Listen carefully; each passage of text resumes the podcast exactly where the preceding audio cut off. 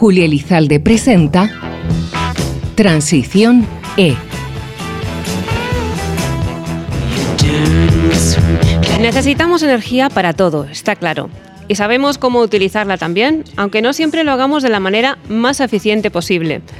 Hoy en nuestro programa vamos a ir al punto de origen, a la generación, y les vamos a explicar en qué consiste la generación distribuida, para qué se utilizan las plantas de generación virtuales y muchas más cuestiones que tratan de animarnos a cada uno de nosotros y nosotras a formar parte activa de esa producción y distribución energética, a tomar decisiones al respecto, en definitiva.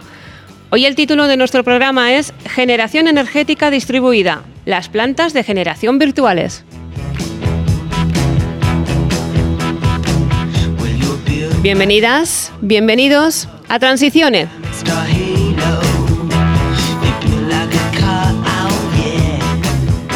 Programa que estamos realizando durante la celebración de la Feria Genera aquí en IFEMA y que realizamos además en colaboración, ya saben, con CENER, con el Centro Nacional de Energías Renovables.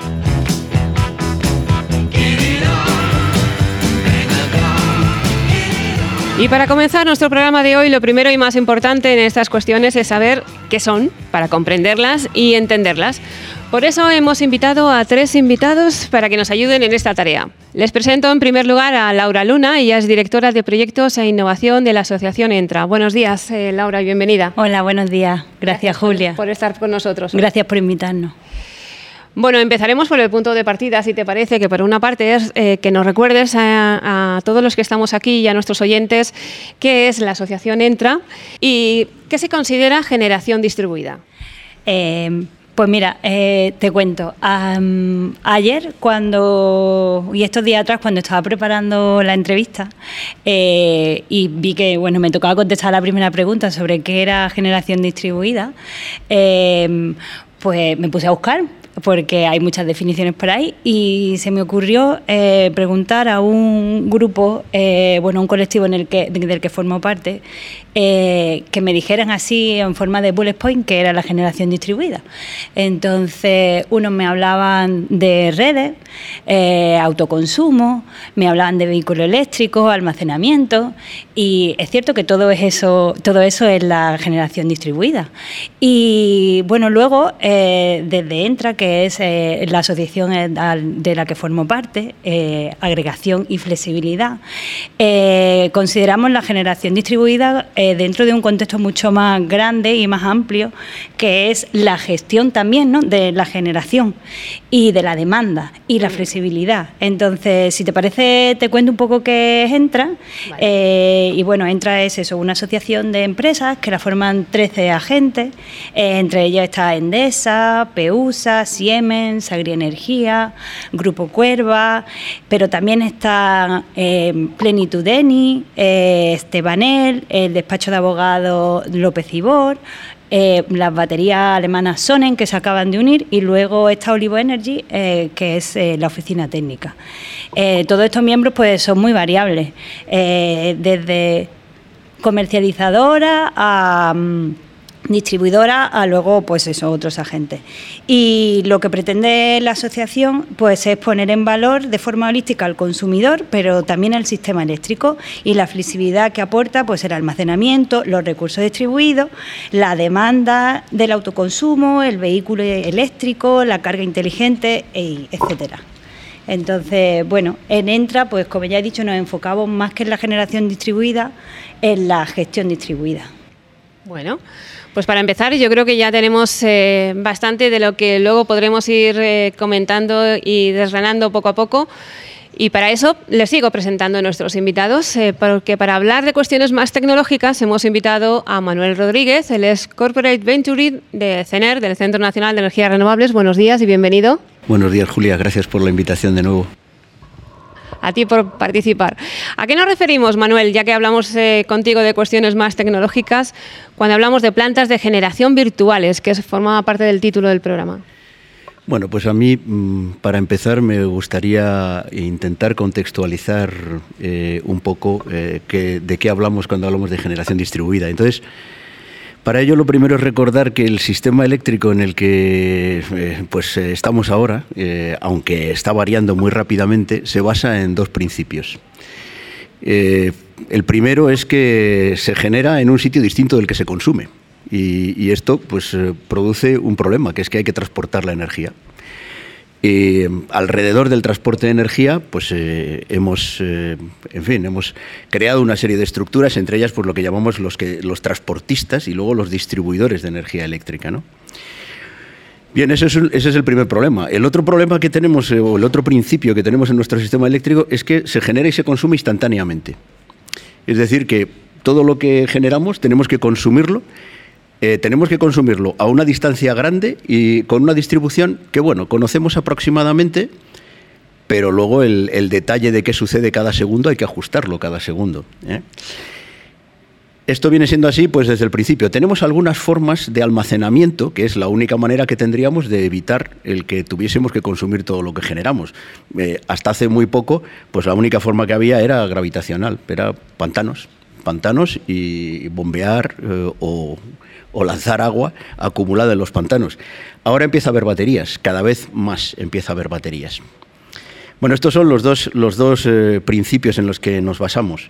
Las renovables, cuando empezaron las renovables, eh, pues, eh, las, más extendidas, ¿no? que son pues tanto la eólica como la fotovoltaica, pues no mejoraron el problema. Porque la generación de las grandes plantas de tamaño utility seguía siendo en puntos muy distantes de los de consumo.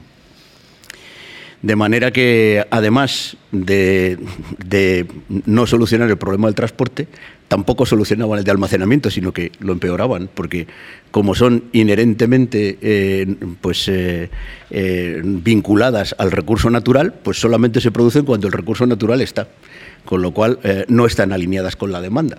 Con lo cual, para usarlas necesitaríamos un, almacenamiento, ¿no? para usarlas al 100%. Bueno, eso es para contextualizar el, estado de cosas en las que nos movemos. Para empezar a hablar de energía distribuida, lo primero que habría que hacer es hablar de, los primeros intentos. ¿no? el primer intento que realmente tuvo, digamos que una presencia renovable es la cogeneración, porque eh, los puntos en los que eh, había consumo intenso ligado a otras formas ¿eh? de consumo energético, pues empezaron a, generar plantas ¿eh? que estaban ya no vinculadas a un sistema de producción que estaba lejos, sino vinculadas con el propio consumidor que tenía una necesidad energética eléctrica y de otro tipo. Y esto es relevante hoy día en el sistema eléctrico. Cuando vemos eh, las proporciones de, de, las tecnologías que se utilizan hoy día en el, en el mercado eléctrico ibérico, pues hay una proporción significativa que está vinculada a esto. Entonces, ¿cuáles son los tres elementos que, se han incorporado nuevos al sistema eh, que nos están permitiendo hablar realmente de tener generación distribuida?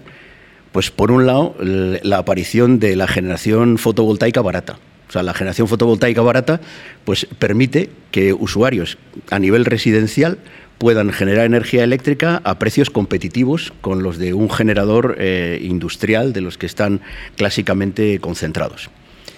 El segundo elemento que es muy importante, y lo estamos viendo estos días en, la feria, es, la acumulación distribuida.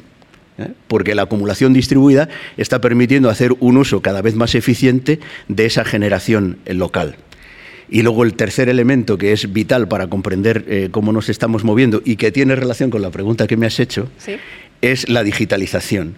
Sin la digitalización y sin la presencia, por ejemplo, de Internet, sería imposible pensar en controlar estas plantas de forma remota. Y entonces ahora ya salto a las, a las, a las eh, plantas virtuales de generación. ¿Qué es una planta virtual de generación? Bueno, pues en este contexto en el que tenemos múltiples puntos en los que se generan y múltiples puntos en los que se acumulan y múltiples puntos en los que se consumen, pues una planta virtual es un sistema eh, que técnicamente agrupa la producción distribuida de manera que la optimiza en relación con un consumo que también es distribuido, utilizando la acumulación. Y esto es lo que nos ha permitido el, hablar de, de plantas virtuales, el tener generación distribuida digamos que de forma barata, con acumulación, y un sistema que permite la gestión electrónica de todo ese, de todo ese punto de generación. Te agradezco mucho esa, explicación, Manuel, porque ha sido de menos a más, con lo cual yo creo que a nuestros oyentes les habrá quedado bastante claro. Y como todo esto también lo podríamos entender, yo creo que mejor con un proyecto concreto, hemos invitado también a participar en el programa de hoy a José Andrés Palacios, director gerente de la Cámara de Comercio, Industria y Servicios de Navarra. Buenos días. Hola, muy buenos días, ¿cómo estáis? Vosotros tenéis una propuesta en concreto sobre, esta, sobre este asunto, pero en general también, de paso, nos podrías eh, comentar, José Andrés, eh, cuál es el planteamiento y qué objetivos se pretenden conseguir con un proyecto de estas características de generación distribuida.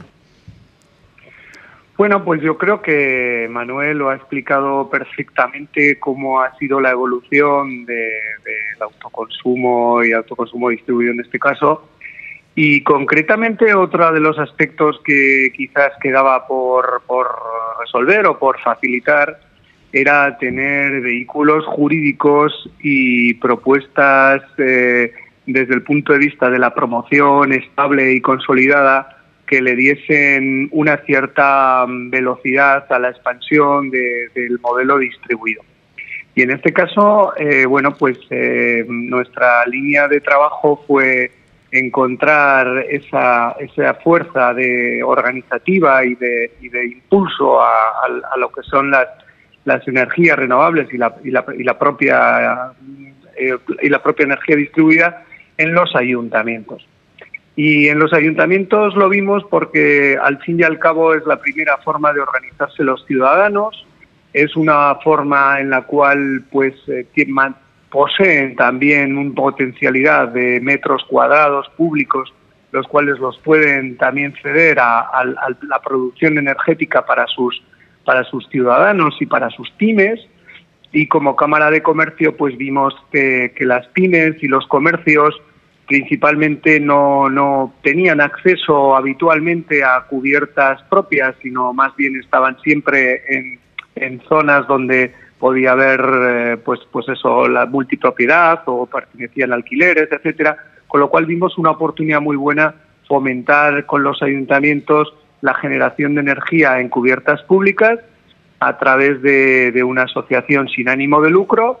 Y todo esto pues eh, refrendado con, con un trabajo a nivel provincial que nos permitía pues con economía de escala y como ha explicado Manuel con la digitalización y con los software de inteligencia artificial, pues ir dando cada día más pasos en, en hacer que, que todo eso fuese una realidad y que los ciudadanos pudiesen optar allá donde estén a poder consumir energía renovable producida en las cubiertas o en, o en superficies municipales. Eso, eso complementa perfectamente y, hace de nexo también con, las políticas de vulnerabilidad energética, de acceso a cubiertas y no, y no restringe exclusivamente eh, el autoconsumo a, pues a, posibilidades económicas o a ciertas em, o a ciertos aspectos más desde el punto de vista constructivo aislado, sino que también de alguna forma lo, lo socializa lo, también de alguna manera te permite comenzar en ese mismo municipio unas políticas desde los ayuntamientos de, de a la vez de, concienciación medioambiental, de concienciación, de eficiencia de producción y consumo de renovable y todo eso pues nos hace que con una multitecnología hoy cada día más accesible, como bien ha explicado Manuel, pues nos permita ir avanzando día a día en que pues que nuestros municipios tengan cada día más eh, de alguna forma más autonomía energética y puedan también ir cumpliendo con lo que los, los, los preámbulos y los objetivos de los, de los reglamentos y las directivas europeas nos van marcando para, para las próximas décadas, ¿no? Efectivamente. Y además es una buena forma de sensibilización a la ciudadanía que está viendo además como ejemplos prácticos y, efectivos eh, se pueden eh, también eh, realizar en el, en el aspecto de la energía, en los que la colaboración público-privada es un buen ejemplo este que, nos acabas de comentar y del que, a, la que tanto apelamos, ¿no? pero en este caso sí que se pone en práctica. Que eso es muy bueno. Correcto, correcto, sí. Y ahora, bueno, pues tenemos ya el caso de dos comunidades. Hay más comunidades de este tipo a nivel individual, de, a nivel de local, pero en el caso de Navarra nuestra experiencia fue montar una asociación sin ánimo de lucro con varios ayuntamientos, con lo cual desde ese punto de vista también se conseguía que esta asociación pudiese tener más, más potencia desde el punto de vista de gestión, de cobertura de riesgos, de negociación de lo, de lo que son las, las potencialidades de, las, de, la, de las propias eh, multitecnologías que se van a ir desarrollando, porque no olvidemos que al final abordar todo esto desde un solo municipio pues puede ser mm, pues, pues, pues desde el punto de vista práctico muy complicado y que también ha hecho que, que por, de alguna manera nos hayan desarrollado a más velocidad eh, pues precisamente por no haber tenido una organización, excepto en aquellos ayuntamientos muy grandes o capitales donde sí que pueden tener sus equipos técnicos, sus agencias energéticas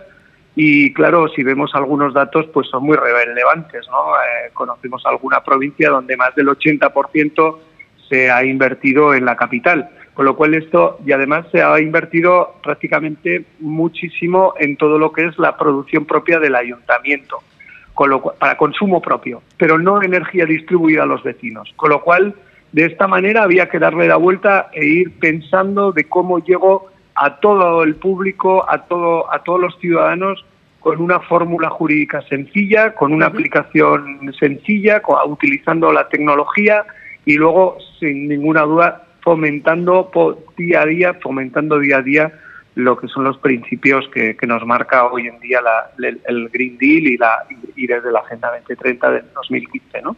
Estupendo, José Andrés. Pues hemos marcado un poco el inicio de, en este programa del contexto, de los conceptos en los que vamos a ir eh, desarrollando a continuación. Y si os parece, hacemos una breve pausa y enseguida continuamos. Estás escuchando Transición E con Julia Elizalde. Como ya nos eh, hemos ido al principio de menos a más, vamos a volver un poco a los inicios. Eh, ¿Qué elementos esenciales y qué debería tener una instalación de estas características, una planta de las que estamos hablando, Manuel? Bueno, pues em, de nuevo, volviendo a intentar contextualizar la respuesta, digamos que eh, esto tiene dos vertientes. Tiene una vertiente tecnológica, que es, bueno, pues qué elementos es necesario tener para para estar eh, gestionando una planta de generación virtual y por otro lado eh, uno hace una planta de generación virtual como cualquier otra actividad eh, en la vida porque es porque es un negocio porque tiene un, ingreso económico y para eso hace falta que en el otro lado haya alguien que consume y, y lógicamente un sistema regulatorio que te permita hacerlo y acceder a todos los mercados a los que es posible acceder. Entonces, respecto de lo primero, pues respecto de lo primero hace falta, como hemos dicho antes, tener sistemas de generación, sistemas de generación que habitualmente hoy están muy vinculados a la fotovoltaica por la facilidad de montaje, aunque no es eh, el único sistema que se puede utilizar en, una planta virtual, pero está muy extendido. Y después elementos de acumulación. Yo diría que sin elementos de acumulación, pues estamos eh, hablando pues de, consumos, eh, de autoconsumo, digamos que del que del que hasta hace muy poco era el que, el que estábamos eh, instalando en, montones de, negocios o de casas. ¿no? El último elemento es el que mencionaba antes, que es la digitalización. La digitalización, o sea, para que una planta virtual opere, hace falta tener esos medios de generación y de acumulación y luego hace falta tener un cerebro que lo controle. Y para tener ese cerebro que lo controle, hace falta dos cosas. Hace falta eh, digamos que desarrollar sistemas de predicción en el tiempo del recurso, para poder optimizar en el tiempo eh, el, recurso eléctrico que, vas a tener disponible, por lo tanto hace falta un sistema de predicción de meteorológico. Y otra cosa es una conexión con el mercado para ser capaz de tener datos de cómo va a operar el mercado eh, del, día siguiente o, de los intradiarios y el mercado de ajustes. Claro, eh, esos, esos elementos después pueden ser todos los sofisticados que uno quiera. Es decir, si a ese cerebro además le añades inteligencia artificial, puedes generar una cierta capacidad predictiva de tu propia demanda.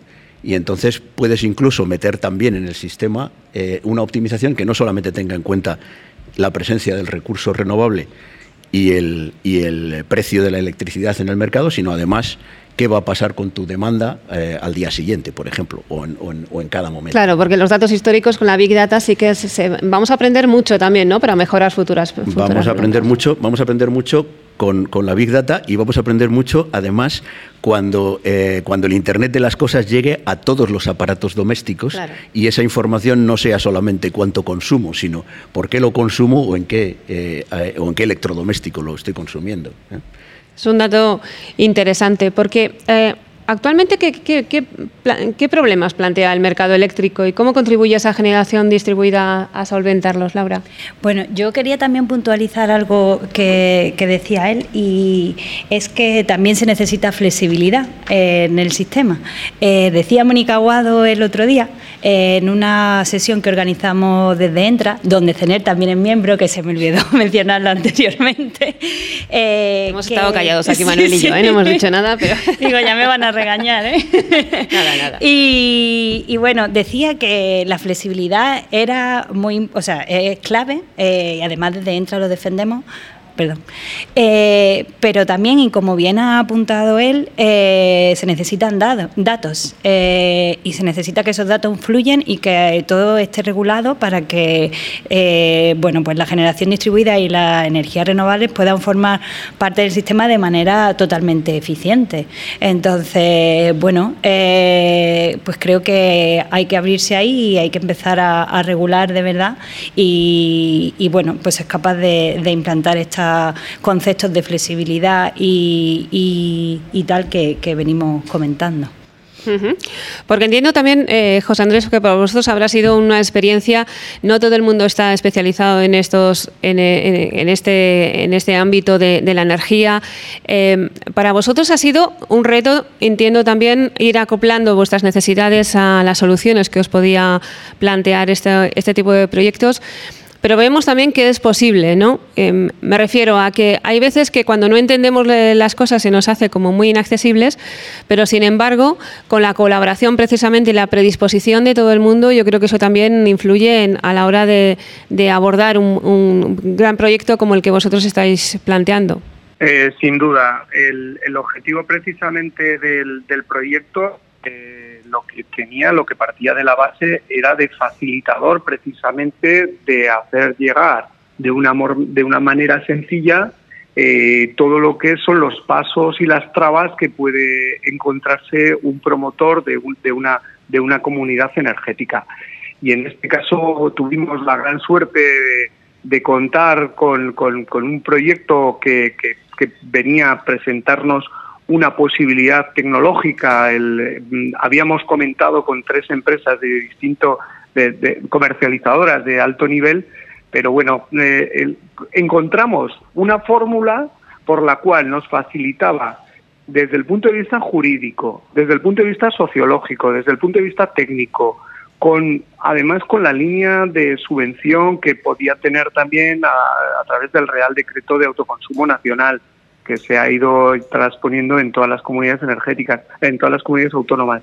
Con lo cual, esto, mm, bueno, pues nos, nos facilitaba muchísimo poder tomar la decisión, dar unas charlas en las cuales pudieses transmitir también confianza, porque al final no podemos olvidar que cuando vas con un proyecto de estos tienes que ir con mucha garantía de éxito, porque estás también eh, apostando en el ámbito municipal, con lo cual tienes que dar, muy buen servicio, tienes que dar muy buena seguridad.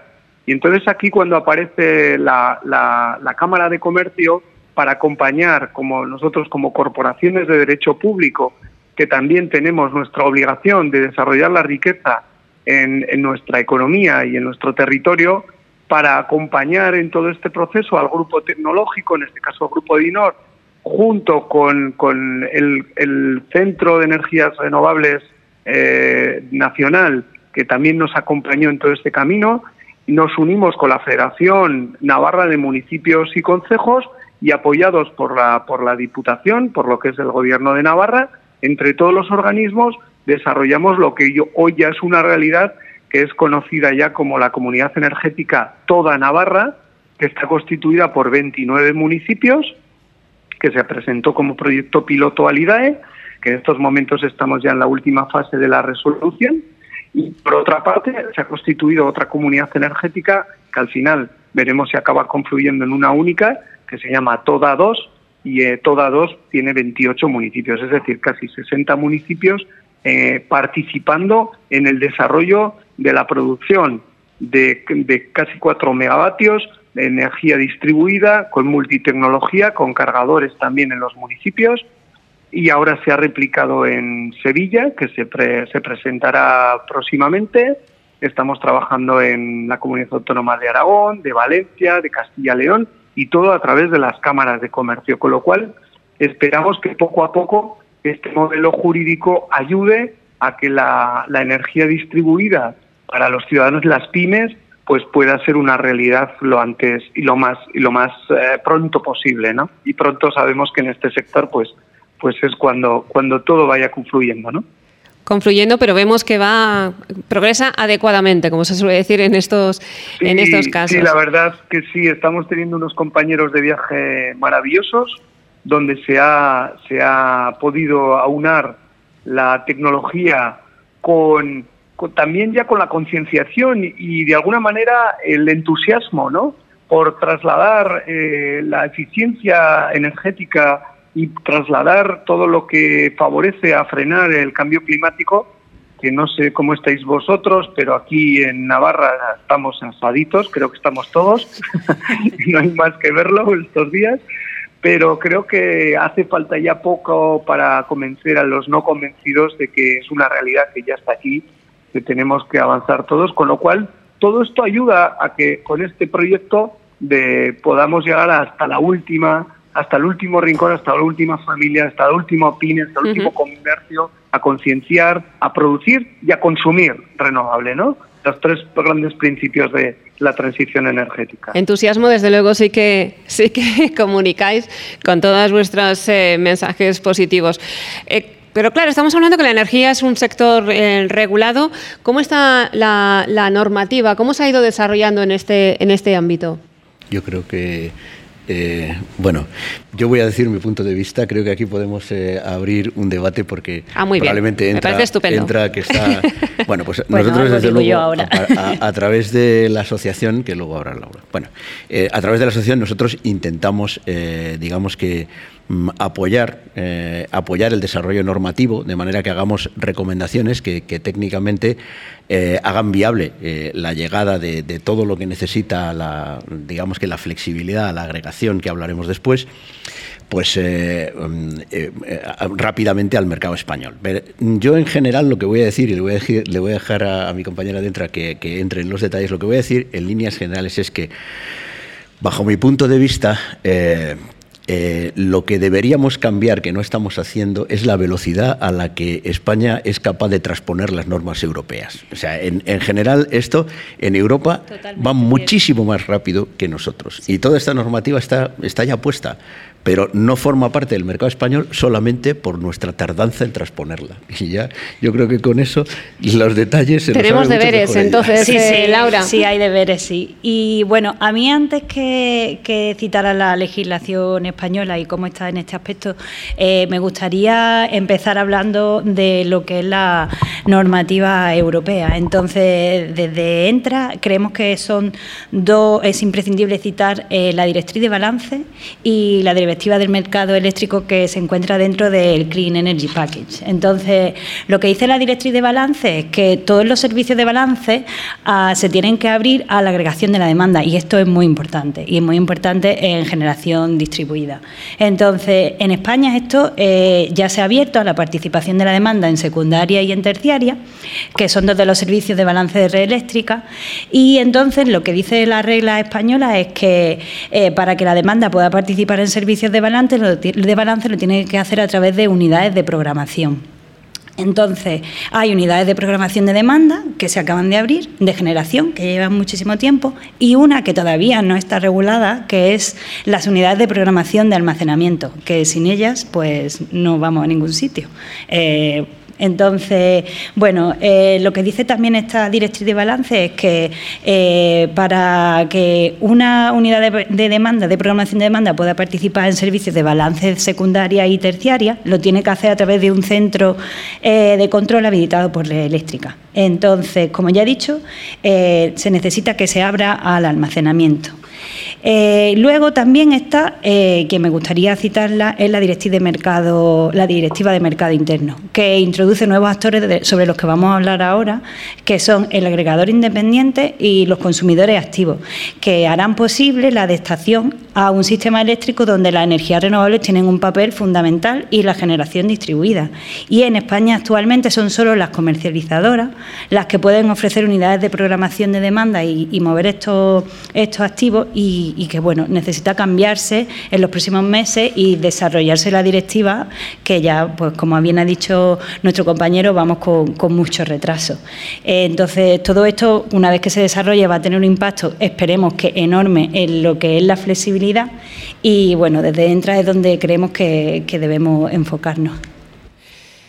Y hay, hay trabajo, como siempre suele pasar en este, en este ámbito. Pero bueno, si vamos progresando, yo creo que también es un punto eh, de vista positivo. Porque habéis hablado, de, lo he apuntado aquí, de, nuevas eh, figuras en este sentido dentro de la generación distribuida, los agregadores de demanda. ¿Qué se consideran agregadores de demanda? Bueno, pues un, la respuesta más obvia, ¿eh? siguiendo la propia denominación, pues es algo que agrupa algo que consume, algún consumidor eh, y lógicamente esto suele estar vinculado con la idea de la flexibilidad del consumo, con la flexibilización del consumo. Esto es una manera de verlo. Eh, a mí no es la que más me gusta. A mí me gusta decir que un agregador de demanda es un agente que sirve para que todos participemos en todos los mercados eléctricos. Que, es, que es la parte más importante, más sugestiva de esto. O sea, una de, eh, de las cuestiones, hoy, si, si nosotros vamos ahora a, la feria a ver los stands, en la mayoría de ellos eh, hay sistemas técnicos que mm, fundamentalmente están centrados en el balance. ¿eh? que bueno, pues, eh, integran una generación fotovoltaica con alguna batería y un sistema inteligente que tiene más o menos predicción o que basado en el mercado pues intenta optimizar el uso de la batería para, para maximizar el rendimiento. Sin embargo, Todavía no hay ninguno que esté programado para participar en los mercados eléctricos que las directivas europeas nos permiten. Y no lo están, entre otras cosas, porque todavía no tenemos la normativa que nos permite estar ahí. Pero esto tiene dos ventajas eh, fundamentales. Es decir, desde el punto de vista del sistema, un agregador de demanda es siempre un aliado de un distribuidor un gran problema que tenemos en la generación, como mencioné al principio, es que generamos en puntos diferentes de donde consumimos. Los distribuidores son al final quien conectan a esos, a esos consumidores. Y la flexibilidad de la demanda viene primero por la conexión a esos que son los distribuidores. Entonces, una optimización de, los consumos con todos los elementos estos que estamos diciendo, pues nos puede dar, lógicamente, una, una ventaja a la hora de absorber esa generación distribuida en nuestras redes de distribución actuales. Luego, por otro lado, pues está el, ingreso. Es decir, que actualmente nosotros lo único que hacemos cuando hacemos autoconsumo es hacernos la cuenta de cuánto nos ahorramos en energía eléctrica.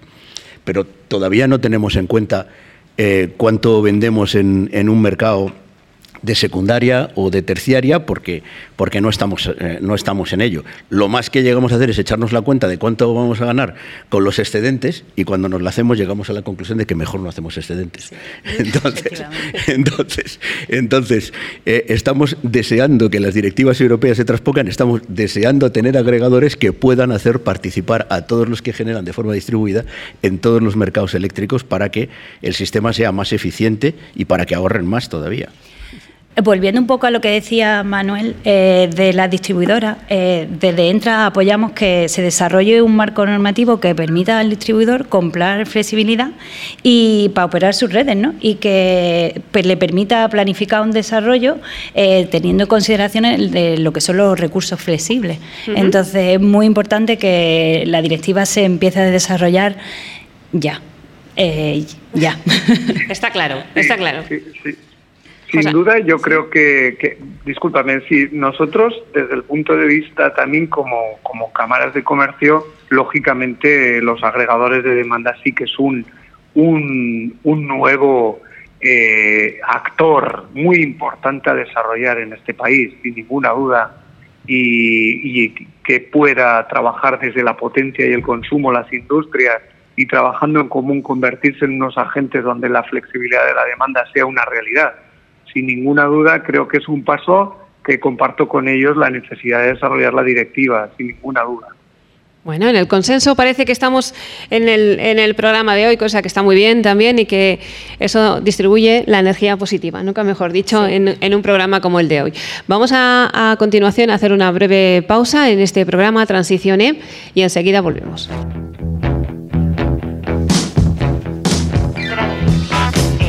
Julia Elizalde presenta Transición E. Y retomamos este programa Transiciones desde la Feria Genera, que estamos eh, grabando además con presencia de público, a quienes les agradecemos que estén aquí hoy con nosotros, aquí en, en IFEMA. Y un programa que ya le recordamos que realizamos en colaboración con CENER, con el Centro Nacional de Energías Renovables. Estamos hablando sobre generación distribuida, sobre proyectos concretos además de demostración.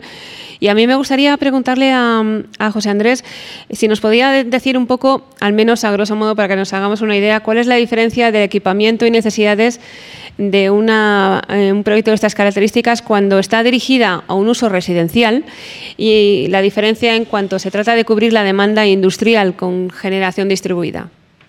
Eh, bueno, principalmente nosotros eh, donde estamos eh, viendo aquí la, gran dificultad en estos momentos es en, en lo primero en la en que se, generamos muchos muchos socios de la, de la comunidad energética frente a, a, lo que puede ser una comunidad industrial donde son pocos eh, los que forman un polígono y de, ya de hecho tienes que trabajar de otra manera, ¿no? Principalmente aquí en, en, la, en la comunidad energética hoy en día estamos trabajando eh, con multi con multitecnología en fotovoltaica y en cargadores eh, para, para, para vehículos pero en breve espacio, como bien comentaba Manuel, sin ninguna duda el almacenamiento también puede ser una realidad. Y a partir de ese almacenamiento ya pueden ir apareciendo otros otros servicios dentro de la comunidad energética muy interesantes, ¿no? Eh, la dificultad, sin ninguna duda, está en todo el software en toda la gestión que va a llevar esta, este consumo y estas participaciones, porque nosotros al fin y al cabo lo que hacemos es el reparto de participaciones que son 0,5 kilovatios eh, por, por socio eh, al principio, eh, donde ya se ha calculado que con esa media de, de, de medio kilovatio pues se cubre hasta el 25 o 30% de lo que es la, la, el consumo mensual, eh, con lo cual ya eh, si partimos de que después lo podemos implementar en un futuro muy breve con almacenamiento, todos esos, esos ratios van a crecer y van a, van a mejorar sin ninguna duda. Y con lo cual ahí la, verdad es que los coeficientes, el software de gestión, eh, la relación con las comercializadoras para el resto de la energía consumida, etcétera, eso sin duda es el mayor reto en cuanto a la gestión de esta comunidad energética, ¿no?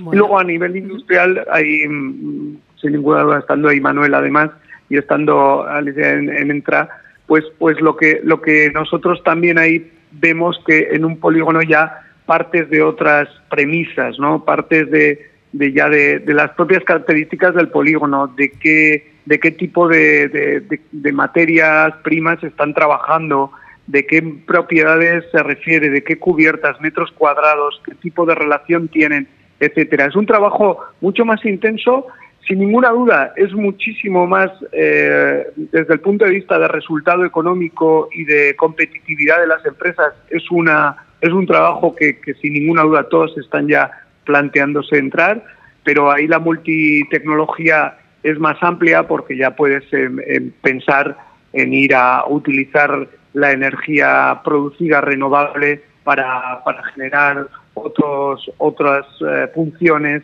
que, que, pueden, pueden al fin y al cabo ir mejorando sin ninguna duda el, el rendimiento energético de la, de la, industria. ¿no? O sea que claro. es mucho más completo, sin ninguna duda. Y en ambos eh, ámbitos, además, tanto el uso residencial como industrial, eh, no hemos mencionado todavía, pero sí que eh, cabría poner en evidencia que también afectará evidentemente a la movilidad, movilidad sostenible, que debe ser, entiendo, Manuel. Pues sí. Eh, en la movilidad sostenible yo diría que que hay que, mm, hay que ver dos aspectos. O sea, la, eh, la primera cuestión es, eh, digamos, que el, el, aspecto de la funcionalidad para el, para el cliente, eh, para el cliente, para el usuario, para el propietario del vehículo. ¿no? Entonces, ahí sabemos que el, el, vehículo eléctrico tiene dos asuntos fundamentales hoy que superar para extenderse de una forma definitiva. ¿no? Que uno es, una es la autonomía ¿no? y el otro es el tiempo de carga. Claro, esto, esto es, eh, parece que no, pero está muy interrelacionado con lo que estamos hablando de generación distribuida. Ahora explicaré por qué. La otra cuestión es, es qué impacto tiene esto en el sistema eléctrico, porque muy habitualmente pues, estamos viendo que bueno pues que las soluciones que, aplican hoy día los propietarios de vehículos eléctricos pues son por ejemplo tener cargadores domésticos de relativa baja potencia eh, en sus casas. Esto si todo el mundo hiciéramos esto la red de distribución no aguantaría lo primero que pasa es que la red de distribución no aguanta, pero lo segundo que pasa es que por la noche precisamente no nos sobra la energía renovable. Entonces, pues bueno, tener plantas nucleares o, generar energía de otras maneras para cargarlo en, baterías de coches, pues no parece la solución más inteligente. Con lo cual, eh, tendríamos que, que, pensar en que en los momentos en los que cargamos y la manera en la que lo hacemos, pues tiene que evolucionar. Tiene que evolucionar hacia tener cargadores pues probablemente en los sitios de trabajo, porque en los sitios de trabajo el coche se pasa mucho tiempo y, se pasa mucho tiempo. Se pasa mucho tiempo además en horas en las que hay fotovoltaica y hay fotovoltaica en el sitio en el que estás. La otra cuestión es el tiempo de carga. Y claro, el tiempo de carga vuelve a ser otra vez un problema, porque para cargar en los tiempos en los que pues, eh, eh, pues la gente eh, querría, si le preguntamos a cualquier usuario que pues todo el mundo habla de que un tiempo de carga razonable podría llegar a ser para un vehículo eléctrico pues 10 minutos, 10 minutos, 20 minutos, no 4 horas. Claro, para 10 minutos uno necesita sistemas con una potencia muy grande. Hoy día estas potencias son solamente accesibles si estás pegado a alguna línea de tensión intermedia, o otra solución, que es si tienes una batería con si tienes una batería con una célula fotovoltaica también puedes. Entonces, cuando tienes una batería con una célula fotovoltaica y tienes una planta virtual o un sistema inteligente que pueda gestionarlo, sí podrías tener cargadores de alta potencia puestos en el trabajo vinculados a la generación distribuida, vinculados a la generación que darían una solución, creo que más inteligente a la movilidad eléctrica que cargar por la noche cuando no hay renovable, salvo la eólica el día que sopla. Y con eso defino un poco mi posición. Bueno, al fin y al cabo el vehículo eléctrico es una batería con ruedas, ¿no? Entonces hay que... Hace tiempo que se viene hablando además de este concepto del vehículo eléctrico. Sí, sí. Entonces, bueno, hay que de nuevo dotar el sistema eh, de flexibilidad y que, bueno, se, se, se, permita a esta batería con ruedas formar parte de él, ¿no? Sería quizá uno de los retos de los que se eh, puede hablar en, torno a la, a la, eficiencia de la generación distribuida, por supuesto, por supuesto. Eh, yo creo que Europa da un paso decisivo con la publicación de Repower EU, Europe, eh, y que bueno, la invasión de Ucrania en principio debería de acelerar poner el, poner fin a la dependencia de los combustibles fósiles rusos y también ¿no? a, abordar la crisis climática. Entonces, de hecho, este paquete de medidas de Repower EU, eh, pues se pide duplicar la capacidad solar fotovoltaica hasta 2025 e instalar 600 gigas para 2023.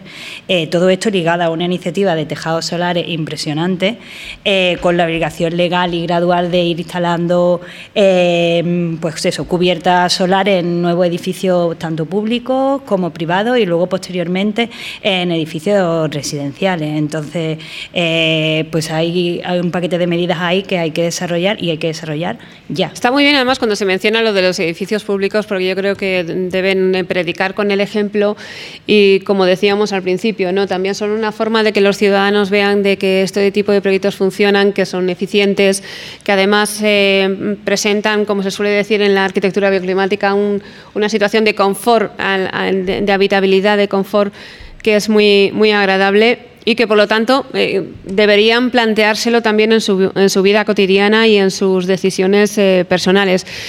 ¿Cómo está nuestro país en general en cuanto a la generación distribuida? Em, ¿Cómo estamos posicionados con respecto a otros países eh, europeos? Vamos a hablar de nuestro entorno más cercano. Bueno, pues mira, ahí sí que te puedo decir que nosotros estábamos eh, en y estamos, seguimos estando en, una posición bastante retrasada lo que han sido pues los, los países que mayor punch han tenido en todo este, en todo este tema, como puede ser Alemania, los países nórdicos, eh, bueno, principalmente.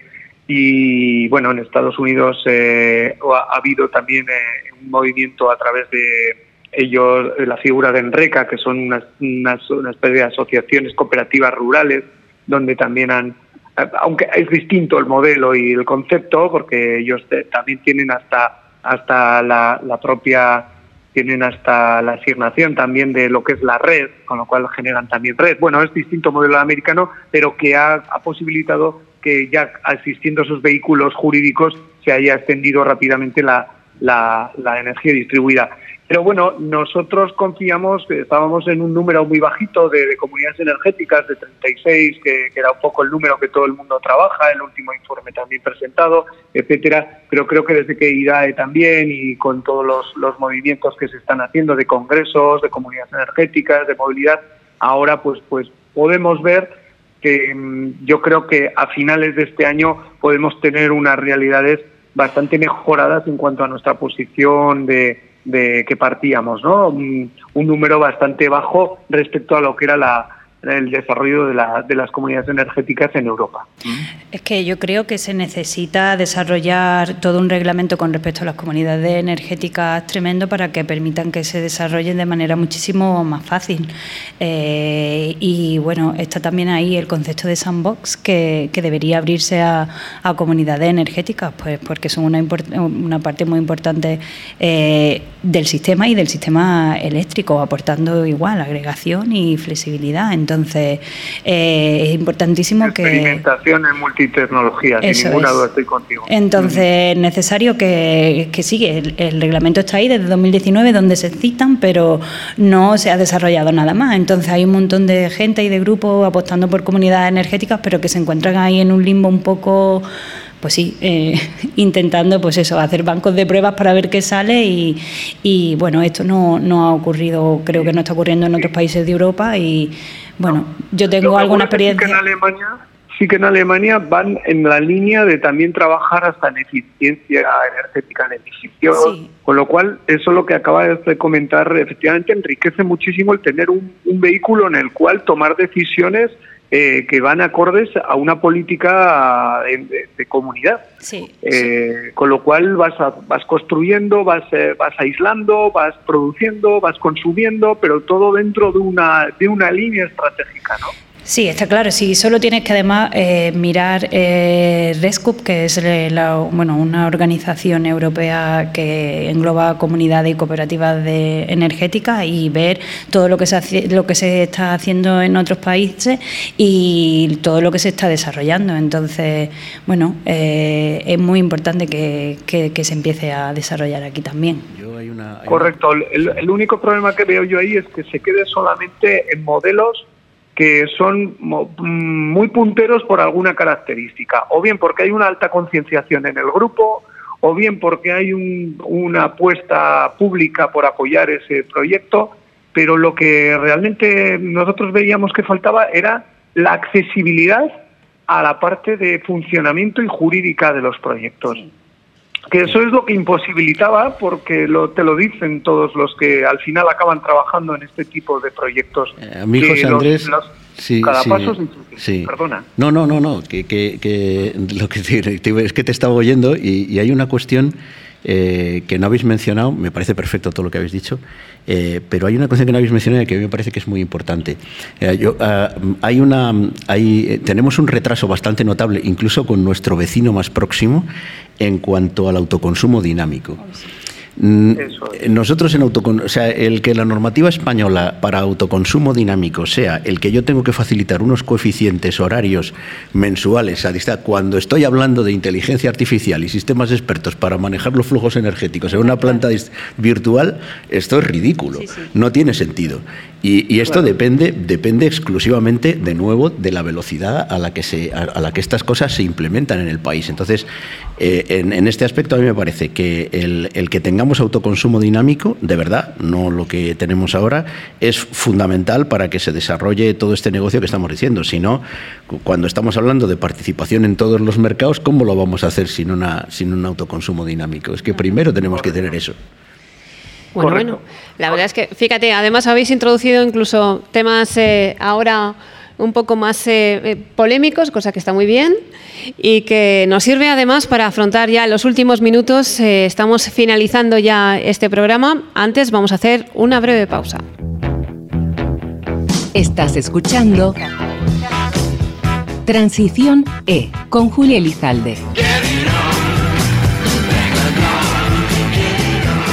Bueno, bueno, pues ya han visto, y mejor dicho, ya han escuchado, ya han visto el público que está aquí presente, claro, eh, que se ha ido animando aquí la, tertulia conforme iba avanzando los temas, conceptos y desarrollo del, del, programa de hoy en torno a esta generación distribuida. Hemos hablado de comunidades energéticas, de autoconsumo dinámico, de agregadores de demanda, bueno, bueno, bueno, una serie de, de conceptos que para los que mm, quizá no, habían escuchado hablar de ellos, eh, yo creo que les habrá quedado bastante claro y que formarán parte también ahora de un poco de su, de su idea en torno a, lo que estamos hablando ¿no? y a qué nos referimos.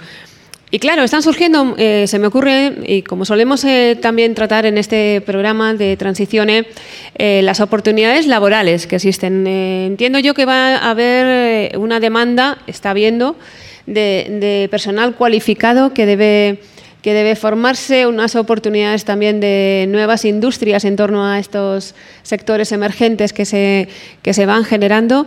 Y en ese sentido yo creo que José Andrés se podría apelar también ¿no? a todos los que nos están escuchando para que se lo planteen como una oportunidad laboral. Efectivamente, eh, lo, que lo que aparece en estos momentos es un nuevo modelo de, de poder eh, dar un servicio a la comunidad en cuanto a, todo lo que van a ser los, todas las nuevas tecnologías que se van a implementar, desde mantenimientos, instalación, concienciación de la comunidad energética, dinamización, etcétera. Con lo cual, hoy nos va a aparecer unos nuevos perfiles eh, que van a poder dar ese servicio a, lo que son los nuevos modelos de negocio que aparecen lo cual es también una oportunidad, bueno, ya sí estaba anunciado, ¿no? Que la transición energética podría producir eh, un incremento importante, un número nuevo de, empleados. Con lo cual, bueno, pues efectivamente, yo creo que utilizar los vehículos eh, que se van a instalar, estos nuevos eh, actores que aparecen en el, en el mundo energético, pues es sin duda un nuevo nicho al cual habrá que ir dándole formación. En primer lugar, tendremos que que captarlo porque realmente estamos teniendo muchos problemas en el mundo de la empresa para captar talento. Eh, yo venía ahora de una reunión en la cual en el mundo de la informática tampoco, en el mundo de la animación tampoco encuentran talento, en el mundo de la hostelería, bueno, al final eh, la verdad es que va a haber que hacer también un esfuerzo en, en ir dando nueva formación para que este, este, tal, este, este talento, estos recursos se vayan incorporando a este sector. Bueno, pues eh, talento, pero que se puede, que seguro que escucha nuestro programa y que se pueden plantear además eh, talento joven en este caso que está ahora eh, planteándose su futuro académico y que le llevará a un futuro laboral. Que nos hagan caso, que en esto de la transición ecológica lo venimos repitiendo en una serie de programas, pero que una vez más pueden encontrar su oportunidad. Y voy a ir eh, despidiendo y no sé si queréis hacer una reflexión final aprovechando también la despedida, pero quiero dar las gracias desde luego por haber participado hoy en nuestro programa a Laura Luna desde la Asociación Entra. Gracias por haber venido. Muchísimas gracias, muchísimas gracias por invitarnos. Y si tuvieras que hacer esa reflexión final en torno a la generación distribuida, todo lo que hemos comentado durante el programa de hoy, así aunque sea de manera sencilla. Sí, bueno, yo vengo, me gustaría volver a reclamar los principios de Entra, que son gestión y flexibilidad. Se necesita el desarrollo de la flexibilidad, es fundamental. Se necesita permitir eh, entornos de prueba regulatorios para aprobar eh, exenciones y sandboxes, datos, gestión de datos, inteligencia artificial, pero sobre todo, eh, y creo que estamos todos de acuerdo, es desarrollar las directivas que ya tenían que haberse desarrollado y empezar a, bueno, a, desarrollar un marco normativo que permita que todo esto entre en funcionamiento antes de ayer. Bueno, tenemos deseos, tenemos deseos, está muy bien. Manuel Rodríguez de CENER, muchísimas gracias por haber participado en la tertulia. Ha sido muy interesante, yo creo que habrá interesado también mucho a nuestros oyentes. Y esa reflexión por tu parte, ¿cuál sería? Pues gracias también, Julia, por la invitación. Pues mm, yo, a mí me gustaría mm, terminar diciendo que, me parece que un elemento que es fundamental en todo esto es la concienciación. La concienciación ciudadana y, la, y, el, que bueno, pues, eh, nos hagamos conscientes del consumo energético, de los consumos energéticos que tenemos, es una parte fundamental. En esto los ayuntamientos, como muy bien sabe José Andrés, pues tienen un papel muy importante porque son las instituciones que están más próximas a la ciudadanía. Y otro elemento que me parece muy interesante en la concienciación es el uso de elementos técnicos, eh, pues, eh, pues por ejemplo, de nuestros móviles, para tener acceso a todos nuestros flujos energéticos y, controlar las cosas, porque haciéndolo nos hacemos conscientes del consumo y además nos hacemos conscientes de cómo podemos ahorrar. Y eso me parece importante. Lo otro que me parece muy importante es el marco regulatorio. Por Dios, marco regulatorio a toda velocidad y luego ya pues las infraestructuras avanzadas y la inteligencia artificial y el desarrollo de la inteligencia artificial para el sistema eléctrico me parece que como oportunidad profesional es una oportunidad muy bonita. Me gustaría, me gustaría animar a, la gente que está estudiando eh, cosas relacionadas con esto a, pensar que el sistema eléctrico también necesita de, tecnología, de tecnologías de la información para evolucionar. Y esto, con, la ilusión con la que habláis y cómo lo, estáis comunicando, desde luego, dan ganas. ¿eh? Yo, me apuntaría si fuera alguien que estuviera escuchando. José Andrés Palacios de la Cámara de, Comercio de Navarra, gracias por haber participado también. Muchas gracias. Yo eh, tengo, y además desde que conozco a Manuel y a todo el sector, eh, creo que me, tengo algún, alguna adicción energética a, este sector y, tengo que decir que como, que todas las mañanas tengo algo renovable ¿no? por dentro es que eh, ya no mm, todo el mundo, ¿no? Desde los niños en el colegio, desde tal, o sea, yo creo que es una oportunidad histórica. Como dice Manuel, lo llevamos en el móvil, accedamos fácilmente. No pensemos que nuestro modelo es el mejor ni el único. Creo que hay espacio y hay para todo el mundo hay una tarta enorme para poder hacerlo maravillosamente y que aprovechemos también un poco la, la riqueza que tenemos hoy para poder, para poder desarrollar esta, esta economía que es una ventaja enorme para, para una sociedad, para un país como, como, el nuestro. ¿no? Así que muchas gracias a todos y, a, Entra y a, y a, CINER y al programa por, por haber contado con nosotros. Muchas gracias. Pues encantados. Y seguiremos con este y otros programas. Ya saben que los eh, tienen disponibles en nuestro canal de Spotify, en el canal de Transicione. Está a su disposición para que ustedes lo escuchen cuando más les apetezca y, y más les convenga. Nosotros nos despedimos por hoy. Eso sí, les decimos como siempre, hasta pronto. Gracias por su atención. Julia Elizalde presenta Transición E